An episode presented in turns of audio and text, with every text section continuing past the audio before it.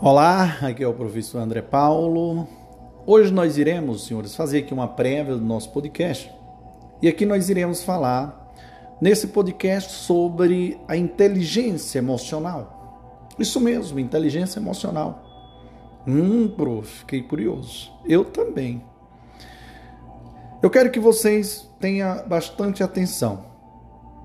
E seja bem-vindo a esse podcast a inteligência emocional pode ser tratada sob diversos, sob diversas perspectivas e abordagens.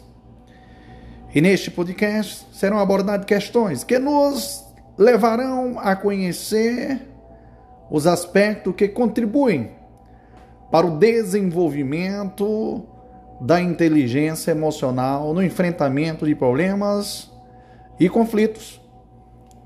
Além disso, iremos apresentar estratégias para a gestão das emoções e motivação profissional, bem como estudar a inteligência emocional como diferencial para o enfrentamento das mudanças de cenários na saúde. Para tanto, iremos apresentar as relações entre a inteligência emocional e o trabalho de preceptoria em saúde. Abordaremos também, senhores, temas que levarão à reflexão sobre a influência das emoções em nossas escolhas e na forma como nos relacionamos em um grupo. Ao final de todo esse podcast, esperamos, ou espero, que você possa identificar técnicas que, auxilia, que auxiliem a desenvolver a inteligência emocional de uma equipe e utilizar as características individuais em prol de um objetivo comum. Então, bom podcast. Aproveite esse podcast e faça essas belíssimas reflexões. Aqui nós iremos falar sobre inteligência emocional também e seus componentes, a inteligência emocional e liderança e posteriormente uma síntese. Ok, irmãos? Então atenção, que no próximo áudio a gente adentra na temática. Até a próxima. Olá, aqui é o professor André Paulo. Hoje nós iremos é, de fato entrar é, na explanação desse podcast sobre a inteligência emocional e seus componentes. Eu começo dizendo a todos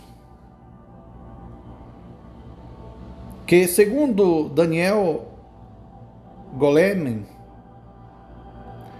a inteligência emocional pode ser definida como a capacidade de controlar e expressar as emoções bem como lidar com as relações interpessoais.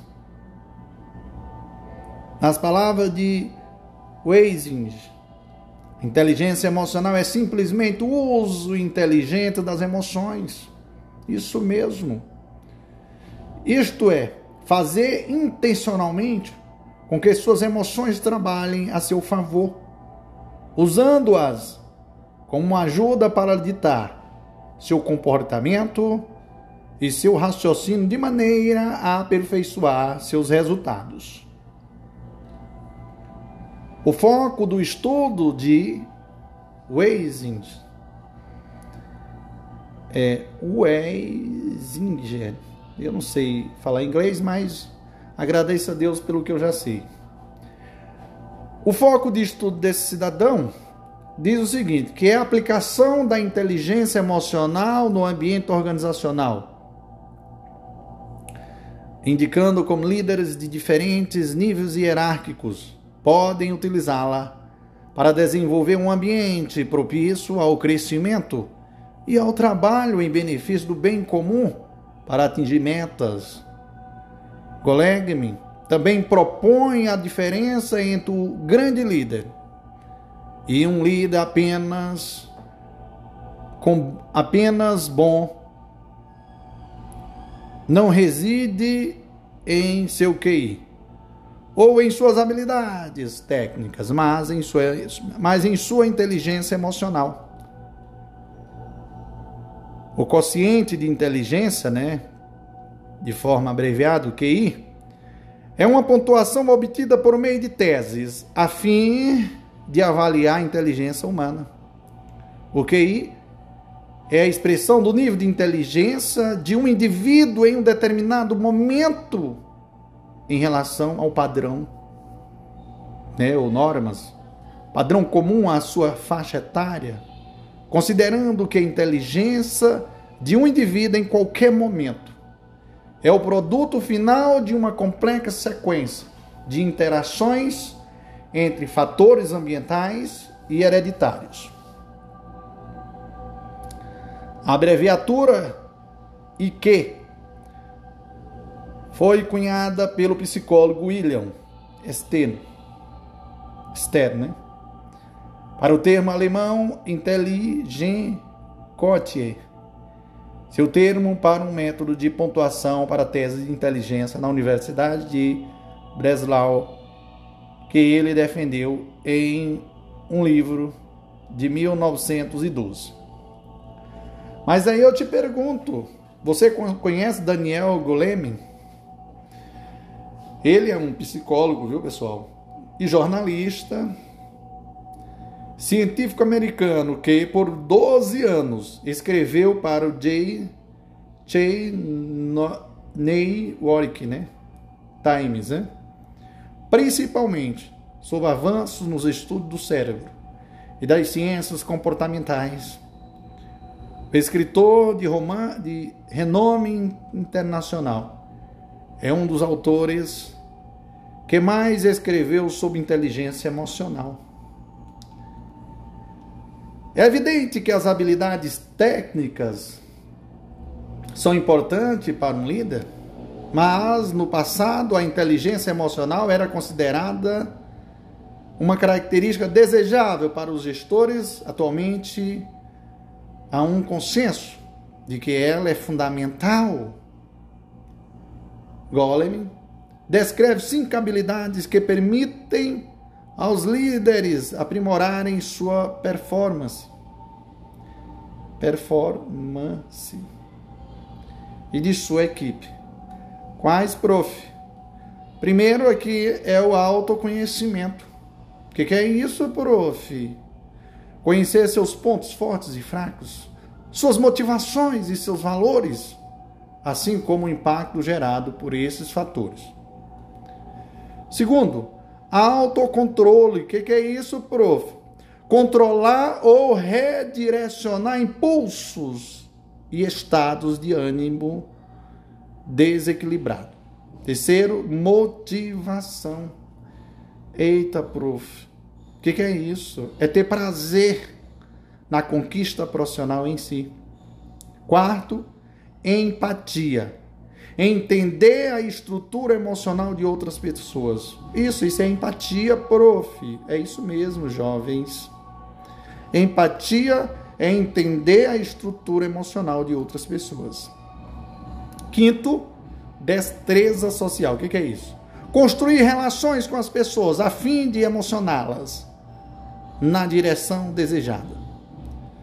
Segundo Golem, 2019, embora certos níveis de habilidades de inteligência emocional sejam natos, podemos fortalecê-las com persistência, treinamento e feedback de colegas. Isso mesmo.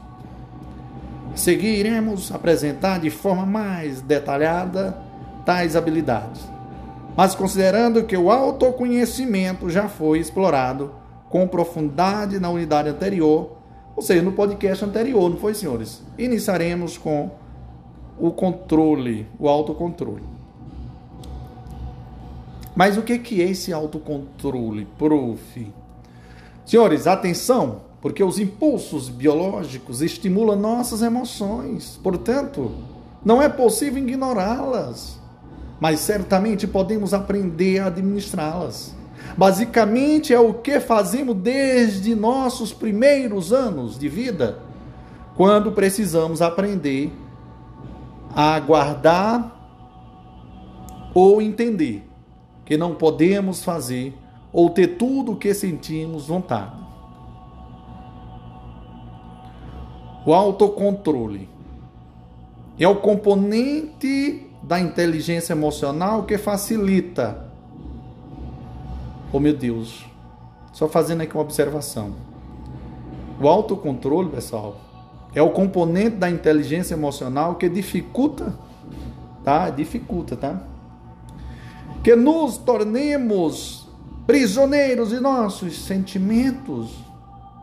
Não se trata de extinguir o mau humor ou impulsos emotivos, mas quem pratica essa reflexão interior encontra-se meios de se controlar e até de canalizar os sentimentos de forma mais produtiva.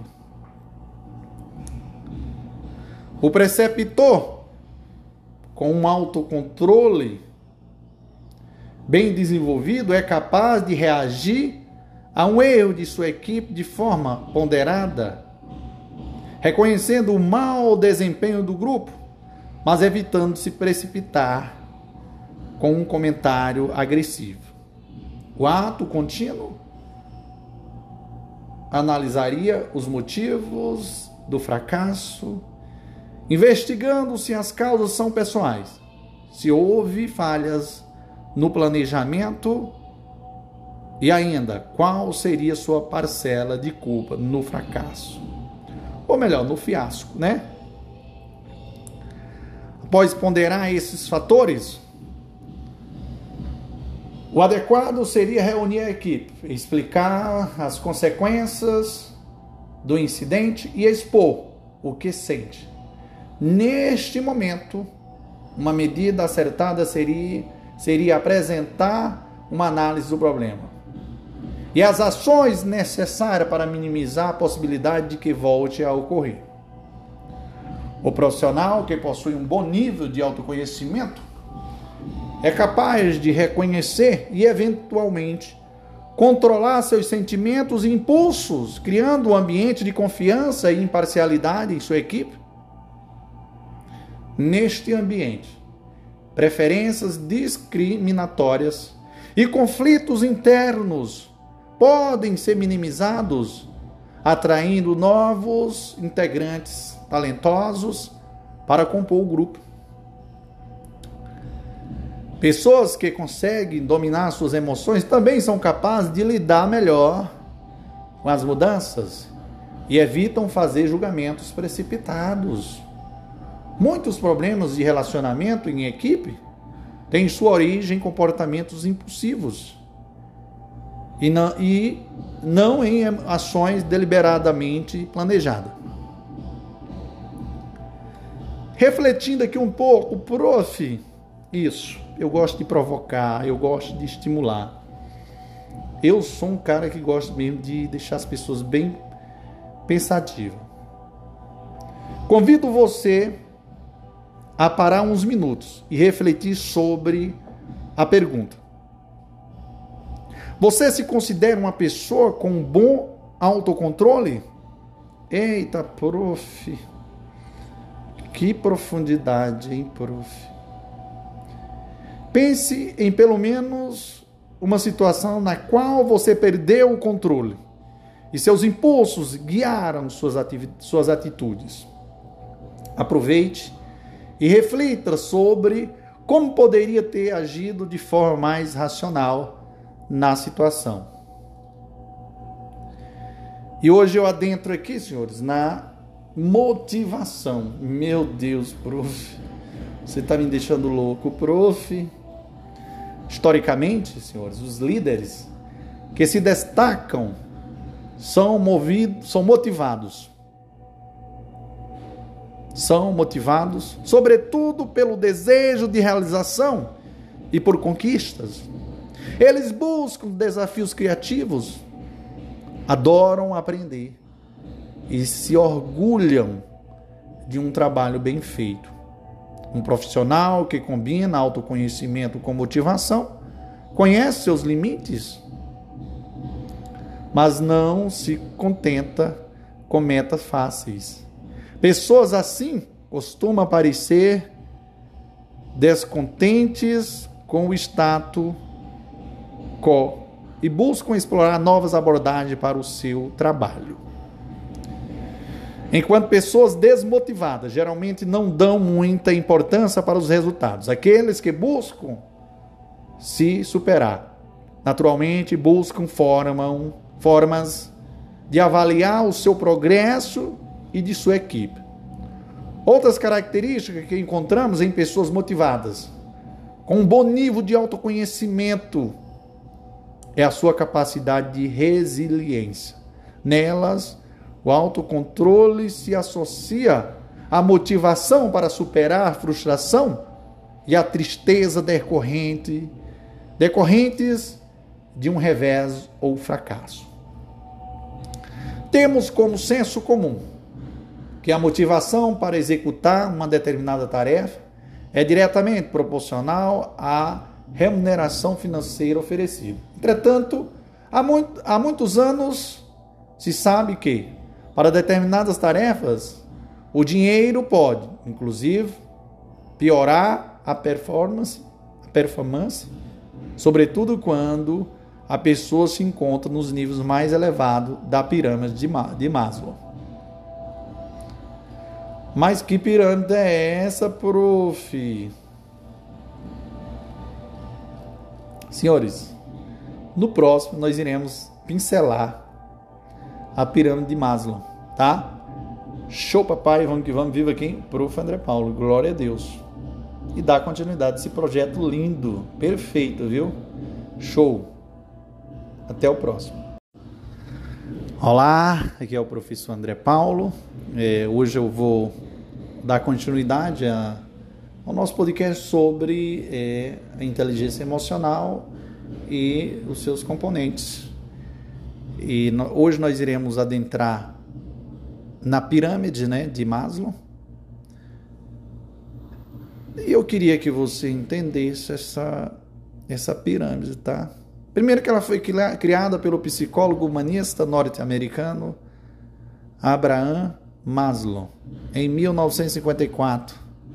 A pirâmide foi idealizada com base em estudos do comportamento humano. Isso mesmo. De acordo com a teoria da hierarquia das necessidades. As necessidades das pessoas se sobrepõem umas das outras hierarquicamente. Dessa forma, Superada uma necessidade, a motivação é, direta, é direcionada para uma próxima necessidade. Realizando então os seus objetivos. As escalas da pirâmide de Maslow são representadas pelas seguintes necessidades, da, da base até o topo. A base seria o que, senhores? Vamos lá. Fisiológicas é a base, né? As necessidades fisiológicas, que é a base. Mas que coisa é essa, Porque essas necessidades fisiológicas, que seria a base, são as prioridades, as necessidades do organismo humano, como respirar e se alimentar, e etc, e etc, e assim vai. Eita, prof. A próxima é segurança, que é a segunda, a segunda camada. As necessidades de segurança, que são as estabilidades básicas. As estabilidade básica como segurança de saúde, segurança da família, segurança física. Em casos de violência, tudo vinculado à autopreservação. Em terceiro, nós temos as necessidades sociais que faz que faz relação direta com nossos vínculos sociais, amizades, família, amor e demais ambientes de sociabilidade e pertencimento. A quarta camada, ou melhor, a quarta necessidade é estima. O que, que é isso, prof? Meus senhores, atenção, porque para se sentir competente e respeitado ou respeitada, a pessoa precisa receber retornos positivos incentivos desenvolvendo sua, sua estima e sendo valorizada, seja no ambiente pessoal, seja no ambiente profissional. Isso mesmo. E a outra, a última, né, que fica no topo, é que seria a quinta, né? É a, o topo fica que é a autorrealização. Isso aqui é importante, viu, pessoal? Atenção. Porque a autorrealização é, é o nível focado em superação de, de, de desafios, em que se busca desenvolver a autonomia decisória, ter flexibilidade, atuar com aquilo que deseja, etc, etc. Então, ó, é, autorrealização, nível focado em superação de desafios, em que se busca desenvolver autonomia decisória, ter flexibilidade e atuar com aquilo que deseja. E assim por diante. Irmãozinhos, atenção. Eu vou pedir para vocês dar uma olhadazinha que nos mostra Dan Pink em seu vídeo sobre motivação. Beleza? Assista lá no YouTube. Quando você estabelece padrões altos para si, provavelmente fará o mesmo para sua equipe. O desejo de bater metas e saber como está se saindo pode ser contagiante. Líderes com essas características, em geral, montam uma equipe com esses traços. Mas é preciso ter cuidado com a forma e a intensidade como essa cobrança é realizada, a fim de evitar situações que se aproximem de um assédio moral, né? Abordaremos mais à frente. Mas eu quero que vocês reflitam agora neste momento, neste momentinho. Irei fazer uma reflexão, ou melhor, indagar a todos vocês. Você é capaz de lembrar qual foi a última vez em que se sentiu muito motivado para executar uma determinada tarefa? Hum, prof, que reflexão, prof. Mas eu tenho mais outra, eu quero mexer no seu coração agora, neste momento. A minha outra pergunta é: vamos pensar em como você poderia agir para motivar a sua equipe? Hum, belíssima indagação. E aqui eu irei falar sobre a empatia. Embora passamos, ou melhor, embora possamos encontrar alguma, alguma dificuldade para explicar o conceito de empatia. Não é difícil reconhecer uma pessoa que a possui. Mas o que é empatia, prof? É fazer a escolha de perceber, reconhecer e comunicar as emoções do outro e as nossas. Antes de nos conectar com o outro, temos que nos conectar com algo em nós que conheça o mesmo sentimento. Pessoas empáticas são atentas às sutilezas da linguagem corporal ouvem a mensagem por trás das palavras e têm consciência das diferenças étnicas e culturais, procurando se enfrentar, procurando se entregar à relação sem julgamentos. Afetar e ser afetado está profundamente relacionado com a habilidade de sentir empatia. O psicólogo Paul Ekman, citado por Golem, descreve três formas de empatia. São elas. Quais, prof? Nós temos a empatia cognitiva. A empatia cognitiva, senhores, se refere à capacidade de saber como a outra pessoa se sente e o que ela pode estar pensando. Conhecida também por tomada de perspectiva. Esse tipo de empatia pode ajudar em uma negociação ou na motivação das pessoas. Entretanto, a empatia cognitiva por si só não é suficiente, pois podemos entender o ponto de vista de outras pessoas sem internalizar suas emoções. Nesse caso, podemos ficar tão desapegados que não nos sentimos motivados a fazer nada para realmente ajudar o outro. Temos a empatia emocional. Hum, prof. Já a empatia emocional é quando sentimos fisicamente o que os outros, o que as outras, que outras pessoas sentem, como se suas emoções fossem contagiosas. Esse contágio emocional depende em grande parte de células do cérebro chamado neurônios espelho que disparam quando sentimos o estado emocional de outra pessoa, criando um eco, desse estado dentro de nossas próprias mentes. A empatia emocional nos sintoniza com o mundo emocional interior de outras pessoas. Por fim, nós temos a empatia compassiva. Né? Empatia compassiva. Por fim, eu, eu, eu temos essa, essa empatia compassiva, na qual não apenas entendemos a situação difícil de uma pessoa e sentimos com ela, mas como, mas somos motivados espontaneamente a ajudar se necessário. Interessante, né, senhores? E digo mais, a empatia é, é, compassiva é a responsável pela sensação de que estamos todos conectados e nos leva a agir como resposta a desastres em todo o mundo, incluindo o aquecimento global.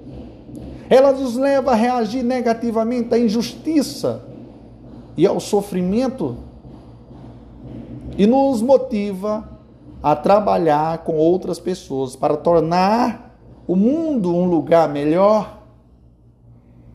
Senhores, atenção, porque é preciso salientar que, independentemente de sua forma, a, a empatia possui aspectos negativos, especialmente para os, os socorristas. Em um estado de empatia emocional, por exemplo, Profissionais da área da saúde podem não conseguir administrar suas próprias emoções angustiantes, levando-os a paralisar a paralisia e exaustão psicológica ou burnout, né? Tais profissionais muitas vezes se protegem contra esse tipo de esgotamento, desenvolvendo um sentimento de distanciamento de seus pacientes. Entretanto, é preciso que os profissionais de saúde se mantenham vigilantes a fim de evitar qual de evitar que tal afastamento não contamine seus outros relacionamentos fora do contexto médico-paciente. Outra questão que merece atenção é que a empatia demandada para determinadas situações parece reduzir o estoque de empatia que seria utilizado em outras circunstâncias. Esse quadro pode gerar problema nos relacionamentos dos profissionais da área da saúde com seus familiares e amigos. Por fim, mas não menos importante, a empatia pode, pode ainda prejudicar nosso senso de justiça, nos levando a revelar ou ignorar eventuais atitudes moral ou eticamente questionáveis produzidas pelas pessoas que nos despertam esse sentimento. Nesse sentido, a sensibilidade e a orientação do preceptor também são fundamentais. A empatia também é um componente fundamental da liderança por três motivos a tendência crescente do trabalho em equipe, a globalização e a necessidade de reter talentos. Observar os integrantes da equipe e desenvolver a habilidade de ser empático com cada um deles deve ser um exercício diário.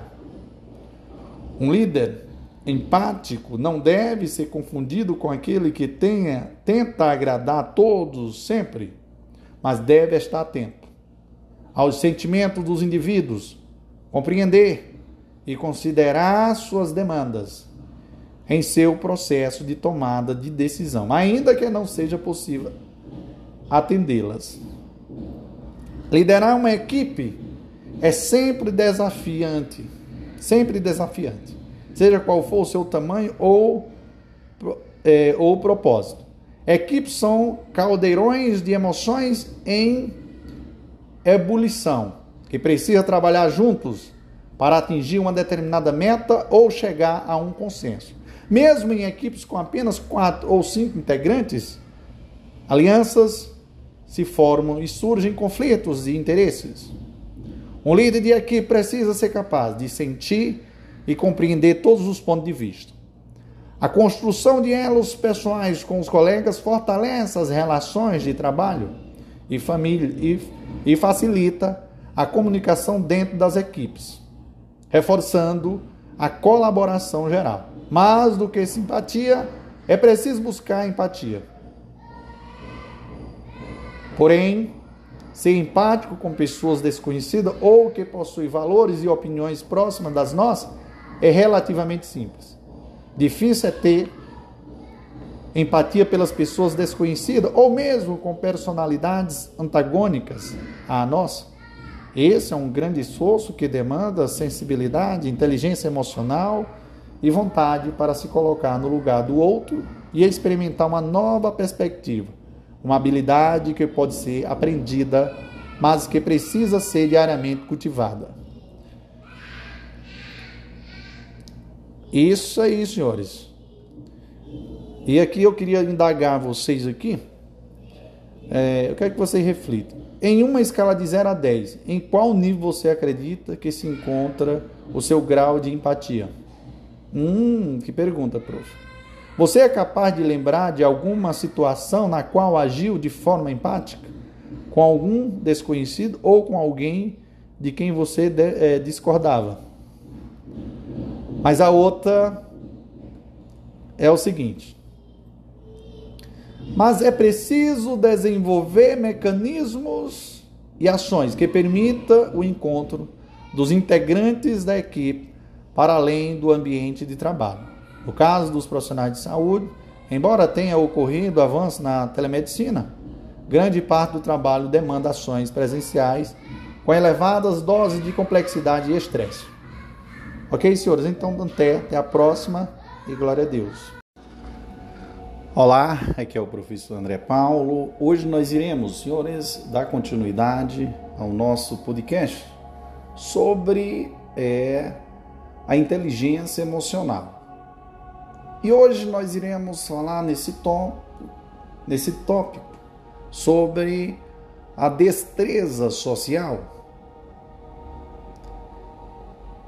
E eu começo dizendo que a empatia e a destreza social são componentes da inteligência emocional, ligada à capacidade de administrar relacionamentos interpessoais. Destreza social não é uma simples questão de cordialidade, nem tão fácil quanto se pressupõe. Nem tão fácil quanto se pressupõe. Destreza social é a cordialidade com um propósito.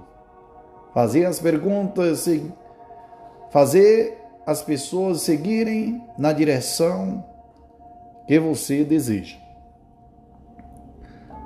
Aqueles que possuem destreza social costumam ter uma, um grande círculo de relacionamentos.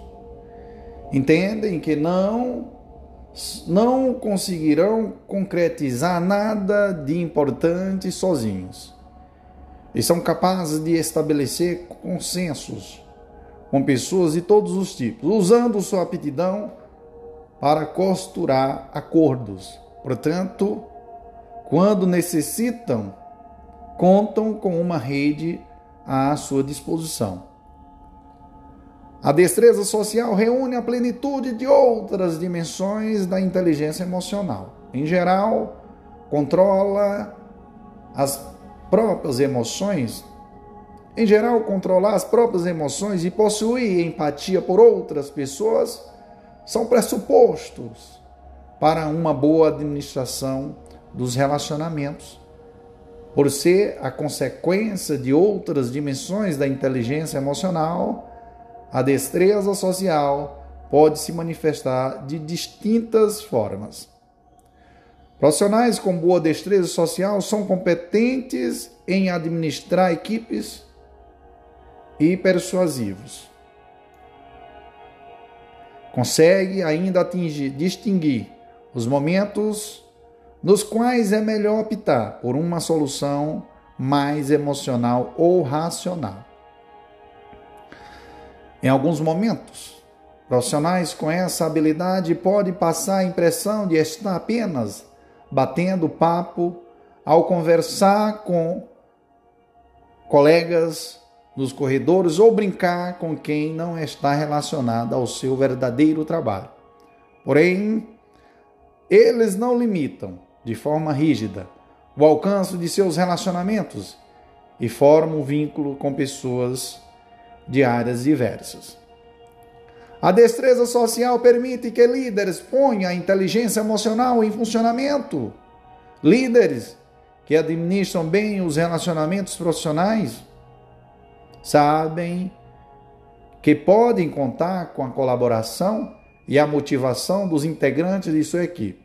E nesse sentido, ser respeitado é muito melhor do que ser temido.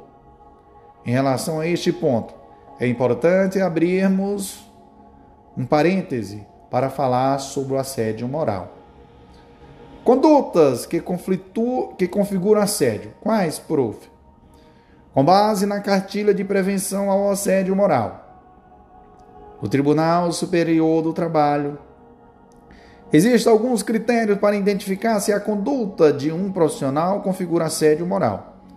São exemplos de, de conduta agressiva acusação de um erro grave sem provas, xingamentos e apelidos com intenção de humilhar, atribuição de tarefas impossíveis de cumprir com base na capacidade técnica da pessoa, ameaças constantes de demissão, tentativa de prejudicar o trabalho do outro, instruções erradas ou incompletas e exposição da vida privada em tom de zombaria ou de forma pejorativa. Assédio moral nas, residen nas residências médicas e não médicas. Lembramos que tais situações não precisam acontecer em público para que sejam consideradas assédios e os responsáveis sejam punidos. Em 2012, o artigo Assédio moral nas residências médicas e não médica de um hospital de ensino. Os autores constataram que 41,9% dos entrevistados já havia sofrido assédio. Pesquisa realizada com 105 residentes mostrou que o assédio é mais frequente em, em, em menores de 28 anos, né, 46,3%. Mulheres 45,8%. E residente do segundo ano, 49, 47,7%. O artigo também avaliou os principais assediadores, como os responsáveis pela preceptoria, e as consequências do assédio na vida da vítima. As mulheres relataram que a maior parte das sequelas, 58,5%, foram de origem psíquica importante aqui, senhores, frisar. Situações agressivas e de abuso de, de, e de abuso podem afetar diretamente a rotina do residente. As consequências incluem dificuldades de desenvolver as atividades do programa e erros profissionais. Situações reiteradas dessa natureza podem afetar a saúde do residente, principalmente a mental. Um contexto que, sem dúvida, prejudicará o tratamento dos pacientes. Sabe mais, senhores? Em 2019, o Conselho Regional de Medicina do Estado de São Paulo lançou o livro Assédio Moral na Formação Médica. Conscientizar para combater. A obra que está disponível para download de forma gratuita apresenta dados sobre a ocorrência de assédio moral, de assédio durante a formação médica e, tra e traz orientações sobre como detectar e denunciar os, esses casos. Bom, aqui eu queria frisar a todos vocês que conhecer os cinco, as cinco, as cinco habilidades relacionadas à inteligência emocional é fundamental, mas isso por si só não nos assegura que conseguiremos praticá-las em nosso cotidiano. Portanto, a seguir apresentaremos algumas técnicas e sugestões de atitudes que podem ser implementadas nesse sentido. Aprender e desenvolver a inteligência emocional não é fácil. Demanda tempo e, sobretudo, exige comprometimento mas os benefícios, tanto para o próprio líder quanto para a equipe, faz o esforço valer a pena. Amém, irmão? Amém, prof. No próximo item iremos falar sobre inteligência emocional e liderança. Glória a Deus. Olá, aqui é o professor André Paulo. Hoje nós iremos ao nosso segundo item do nosso podcast, inteligência emocional e liderança. Hoje nós iremos falar, tá, senhores? Mas o que, que é isso, prof? Pessoal, atenção, porque de forma geral, para realizarmos uma, uma tomada rápida de decisão, procuramos padrões nas situações com as quais nos deparamos, fortalecidos por associações emocionais relacionadas ao fato. Na maior parte do tempo, o processo funciona bem, mas podemos cair em armadilha quando os, julgamentos são distorcidos por interesses próprios, ligações emocionais e memórias enganosas. Então, a neurociência, a psicologia e a economia comportamental são exemplos de áreas do conhecimento que estuda mais, que estuda tais armadilhas de nossa mente, os chamados viés cognitivo. A apresentação de todos os viés cognitivos exigiria um tempo considerável e, portanto, nos limitaremos a citar algumas atitudes que podem que podem auxiliar a minimizá-los. Entretanto, recomendamos de forma enfática que vocês busquem se aprofundar nesse tema facilmente. Viés ou tendência no sentido mais comum, é uma distorção do julgamento do observador, manifesta-se como uma inclinação irracional a atribuir um julgamento mais favorável ou desfavorável a alguma coisa, pessoa ou grupo. O viés pode ser consequência do envolvimento do observador com o objeto de sua observação ou o preconceito. Um julgamento enviesado ou tendencioso é parcial, não isento. Viés pode ser detectado mediante a observação do contexto histórico, cultural, no qual se estabelece juízes a priori favoráveis ou desfavoráveis acerca de um indivíduo ou grupo, etnia, comunidade, nação, religião, partido político, paradigma teórico e assim por diante.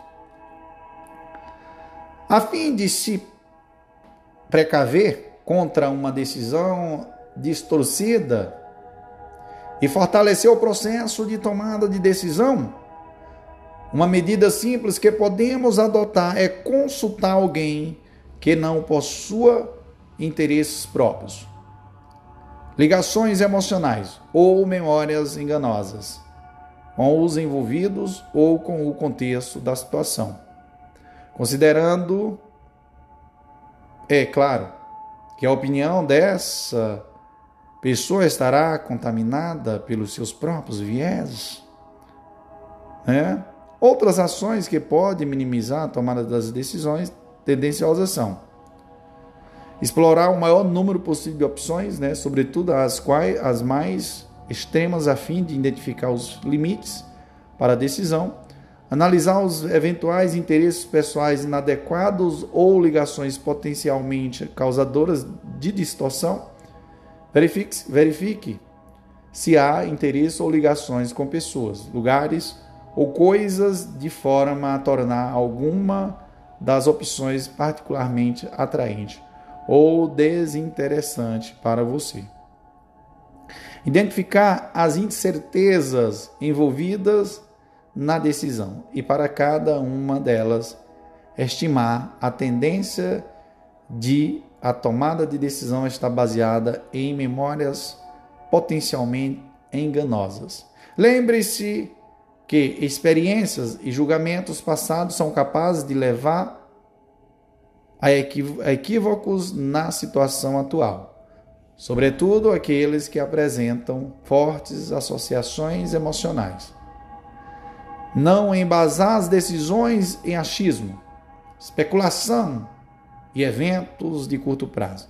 Busque sempre os fatos e fundamentos e acredite nas estatísticas Evitar tomar decisões contando com a sorte ou esperança.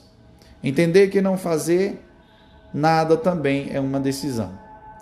Não ter medo de estar errado e ter humildade para assumir erros. É importante lembrar que ninguém é infalível. Assim, busque saber o que não funcionou no passado e aprenda com seus erros. Reconheça suas limitações não temos a obrigação de saber tudo, mesmo em nossa área de especialidade. Reavaliar suas decisões periodicamente, evitando se fixar em seus acertos ou sucessos passados. Explorar outros pontos de vista em suas análises e decisões para evitar ficar preso demais em pontos pouco relevantes.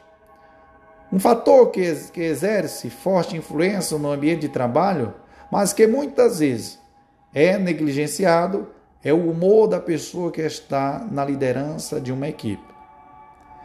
Comentários espirituosos e mensagens capazes de trazer alegria ou diversão para a equipe ajudam a criar um ambiente mais leve e capaz de suavizar o, o estressante, o estressante e árido cotidiano de um profissional da área da saúde. Mas aí vem a reflexão. Você se recorda de alguma situação na qual tomou uma decisão equivocada por não seguir alguma das recomendações acima? Segundo Golem, Golem o estilo emocional do líder também influencia o humor e o comportamento do resto da equipe, por meio de um processo neurológico chamado contágio de humor. No entanto, é preciso evitar piadas de mau gosto, que criem qualquer tipo de constrangimento ou ofendam os integrantes da equipe. Nesse sentido, atitudes como expor as próprias falhas e ter a capacidade de rir delas aproximam o líder de sua equipe e facilita a geração de um ambiente mais colaborativo e amistoso. Contudo, apesar de a liderança ressonante ser eficaz, também é rara. A maioria das pessoas sofre nas mãos de líderes dissonantes, cuja disposição tóxica e os comportamentos desconcertantes geram ambientes caóticos e de difícil convivência. Mas a liderança emocional não consiste em colocar uma máscara de alegria todos os dias. Significa compreender a influência que você exerce sobre, sobre, sobre os outros, ajustando o seu estilo e levando isso a, em consideração.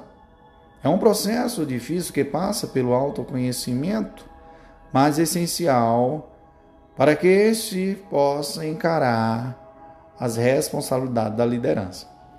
David e, Go e Congleton trabalha com líderes, trabalharam como líder com trabalharam com líderes em várias áreas para construir uma, uma aptidão crítica que nomearam de agilidade emocional.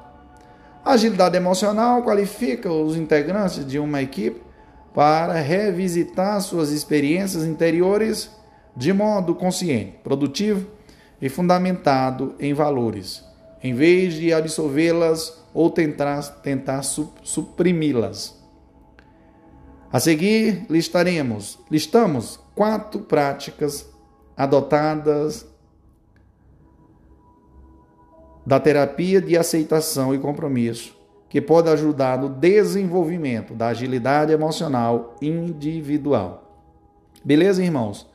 Irmãos, no próximo áudio a gente dá continuidade falando desses componentes, né? Terapia de aceitação e compromisso. Então, o primeiro é isso aí. Ok? São quatro práticas, né?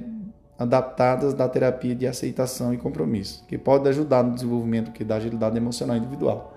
Show, papai. Vamos que vamos. Viva quem? O grande professor André Paulo. Olá, aqui é o professor André Paulo. Hoje nós iremos falar nesse, nesse áudio, nessa continuidade desse podcast, sobre as quatro práticas adaptadas da terapia de aceitação e compromisso, que pode ajudar no desenvolvimento da agilidade emocional individual. E a primeira é a terapia de aceitação e compromisso. Como é que isso funciona, prof? Terapia de aceitação e compromisso é uma forma de aconselhamento e um ramo da análise do comportamento clínico. É uma intervenção psicológica baseada empiricamente que usa a estratégia de aceitação e mindfulness misturada de maneiras diferentes com estratégia de comportamento e mudança de comportamento para aumentar a flexibilidade psicológica. Stevenson e Ais desenvolveu a teoria, ou melhor, desenvolveu a terapia de aceitação e compromisso em 1982, a fim de criar uma abordagem mista que integrasse terapia cognitiva e comportamental. O objetivo né, da, da terapia e aceitação e compromisso, aliás, a, o objetivo da terapia de aceitação e compromisso, pessoal, não é a eliminação de sentimentos difíceis, ao contrário, é estar presente com o que a vida nos faz e nos mover em direção ao comportamento valorizado. Terapia de aceitação e compromisso convida as pessoas a se abrirem para sentimentos desagradáveis a aprenderem a não reagir de forma exagerada a eles e a não evitar e a não evitar situações em que eles são invocados. Seu efeito terapêutico é uma espiral positiva em que, em que sentir melhor leva a, um melhor, a uma melhor compreensão da verdade. Então, senhores, veja só, reconheça seus padrões. Você deve ser capaz de reconhecer o problema antes de iniciar o processo de mudança. Isso mesmo. Né? Nomeie seus pensamentos e emoções. Tá? Esse exercício permite que você perceba pensamentos e emoções como fontes transitórias de informações que poderão ser úteis. Terceiro, aceite seus pensamentos e emoções. Reaja às suas ideias e emoções com atenção e se permita experimentá-las, pois pode sinalizar que há algo importante em jogo. Quarto, proceda de acordo com seus valores. Questionamento sempre se sua reação vai servir à organização no longo prazo e se levará você a seu líder que tanto deseja ser. Então, senhores, atenção, porque eu irei abordar aqui a inteligência emocional em grupo. A inteligência emocional da equipe é mais importante do que o individual, porque equipes interagem em vários níveis. Assim sendo, membros emocionalmente inteligentes não necessariamente constituem um grupo emocionalmente inteligente. A inteligência emocional de grupo pode ser representada em anos, que podem ser consideradas pequenos ou passar despercebidos, mas que fazem uma grande diferença. Tais como perguntar a um membro que está silencioso o que ele pensa, ou agradecer a um membro da equipe que precisou trabalhar a noite toda para cumprir um prazo. Não se trata de obter uma harmonia perene ou ausência de tensão, nem que todos os integrantes gostem uns dos outros. É sobre perceber quando a harmonia é falsa. A tensão não é expressa e tratar os outros com respeito. Importante o que eu vou dizer agora, senhores, atenção. Para construir as bases para, da, para a inteligência emocional, um grupo deve estar consciente e construir regular e construtivamente regular as, as emoções, tanto individualmente dos membros da equipe, quanto do grupo como um todo. Isso pode ser alcançado por meio de regras de comportamento que podem ser introduzidas pela, pelos líderes do grupo e por treinamentos ou ainda fazer parte da própria cultura organizacional. De forma mais pragmática, tais regras podem construir para a criação de uma atmosfera que promova a aptidão para responder de modo positivo a situações desconfortáveis.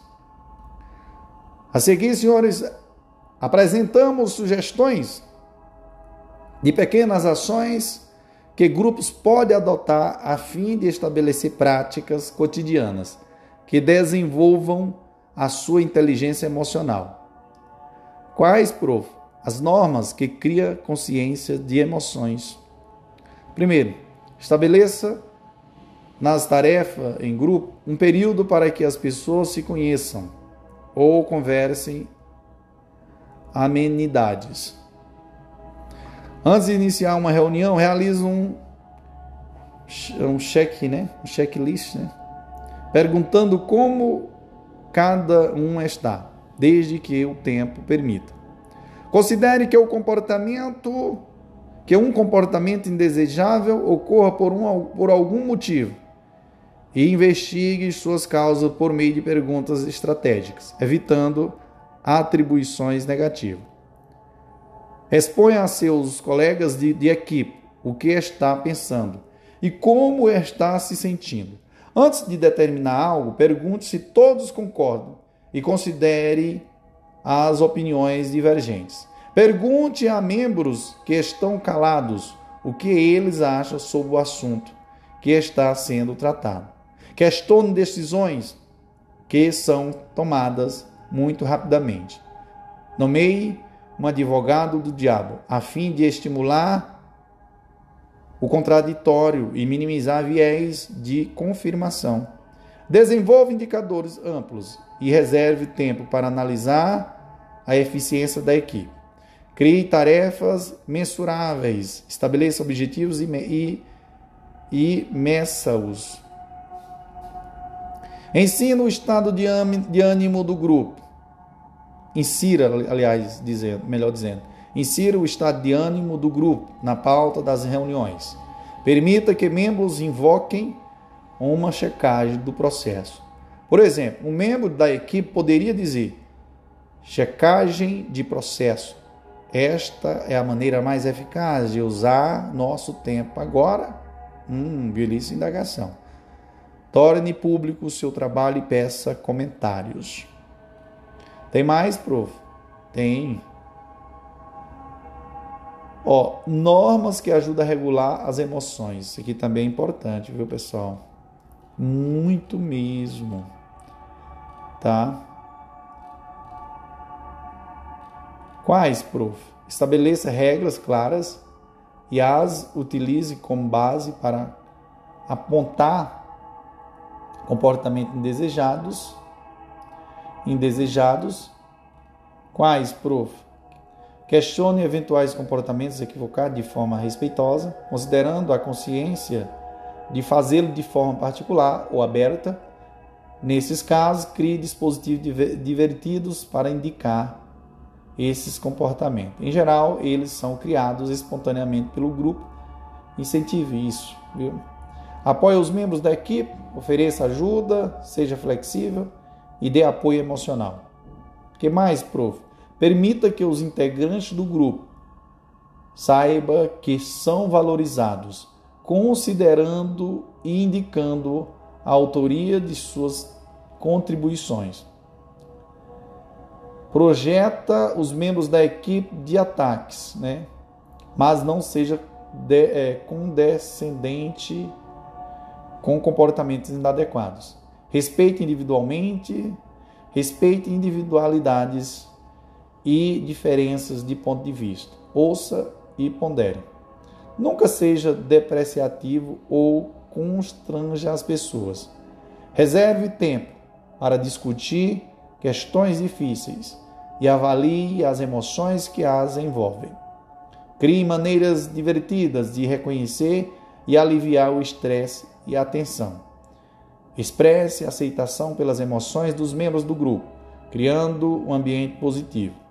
Reforce a ideia de que a equipe é capaz de enfrentar um desafio proposto. Seja otimista e confiante no trabalho em conjunto. Concentre-se naquilo que é capaz de controlar. Lembre os membros do grupo de sua missão e da relevância desta resgate junto ao grupo como problemas semelhantes foram resolvidos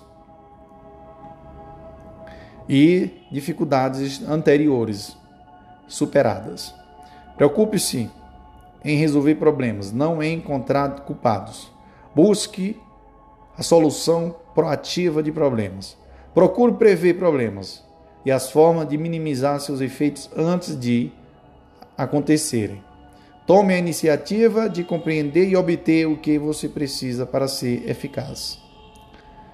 Então, senhores, só quero, fazer aqui uma reflexão a todos vocês.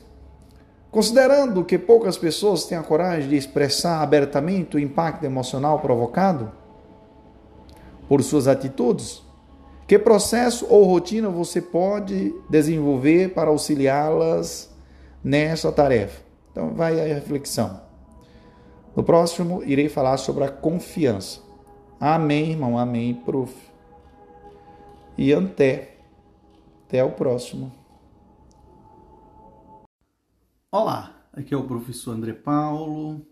Hoje nós iremos é, dar continuidade né, ao nosso projeto de podcast, né, Inteligência Emocional. E como eu falei, hoje eu irei falar sobre a confiança. E a confiança pode ser definida de forma sucinta como um conjunto de expectativas compartilhada, compartilhadas por todos aqueles envolvidos em uma troca. Ela está nas expectativas de uma pessoa, um grupo, uma firma, baseada em comportamentos eticamente justificáveis pelos atores sociais. Em um ambiente em que há confiança, temos uma redução de receio de agir e de tomar iniciativas. Logo, são facilitadas as relações de trabalho e as trocas econômicas, aumentando a fluidez e reduzindo custos.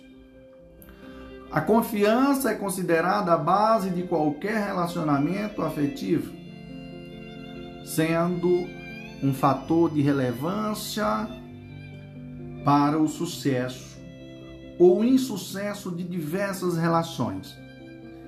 Na vida em sociedade, senhores, a confiança no poder público, no sistema monetário e nas instituições de maneira geral se mostra necessária, inclusive para a manutenção da ordem. Quando o assunto é saúde, por exemplo, é preciso que haja uma forte relação de confiança, não apenas entre o profissional, o paciente e o profissional de saúde, mas também entre todos os profissionais responsáveis pelo tratamento.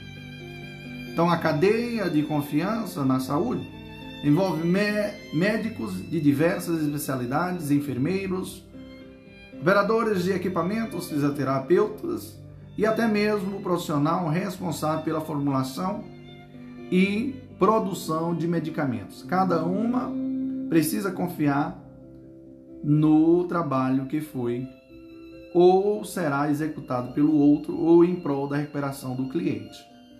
A cadeia de confiança na saúde envolve médicos de diversas especialidades, como eu falei, enfermeiros, né?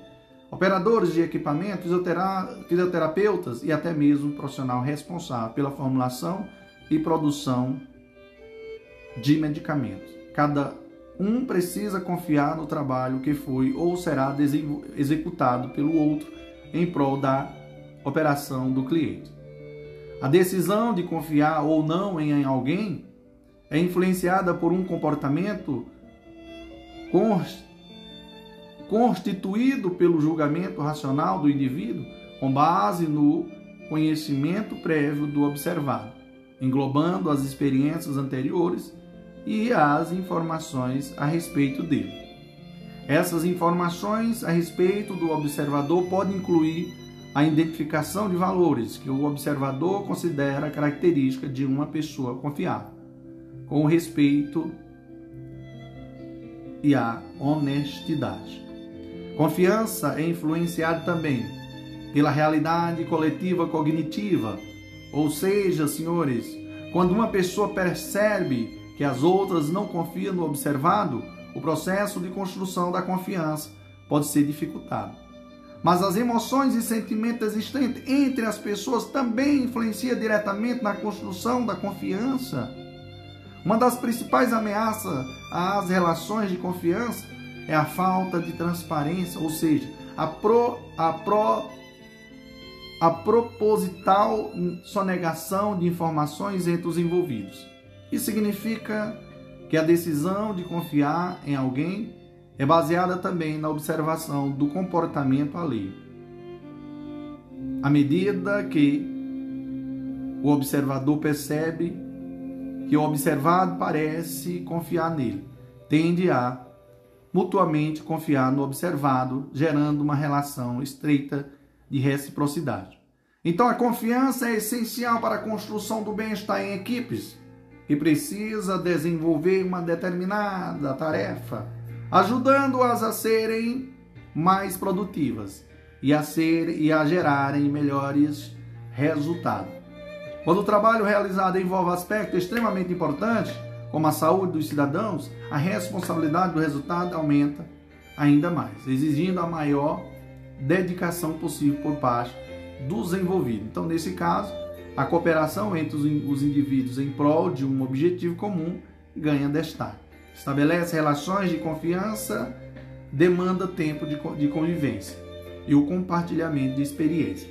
A confiança se forma principalmente a partir de atitudes de cooperação entre os envolvidos ao longo do tempo, a partir de gestos de ajuda e cumplicidade e da convivência, é que as pessoas obtêm informações uma das outras e definem quem são aqueles com as quais elas dividirão uma relação de confiança.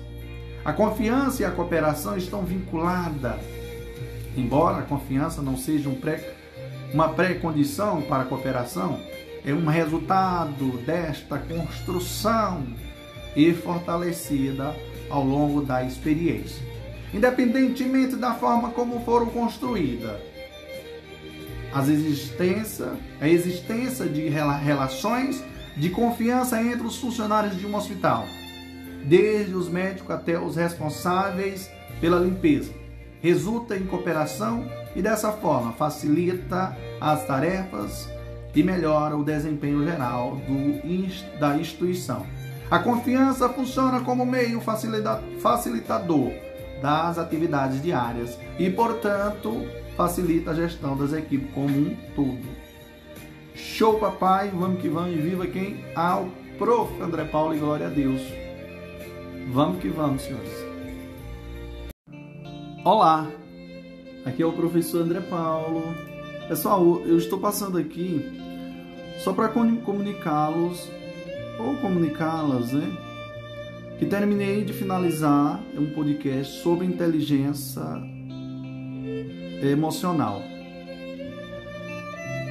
E chegamos a esse final, senhores, de, de, uma, de, de nossa, desse nosso podcast sobre inteligência emocional voltada para liderança, tá?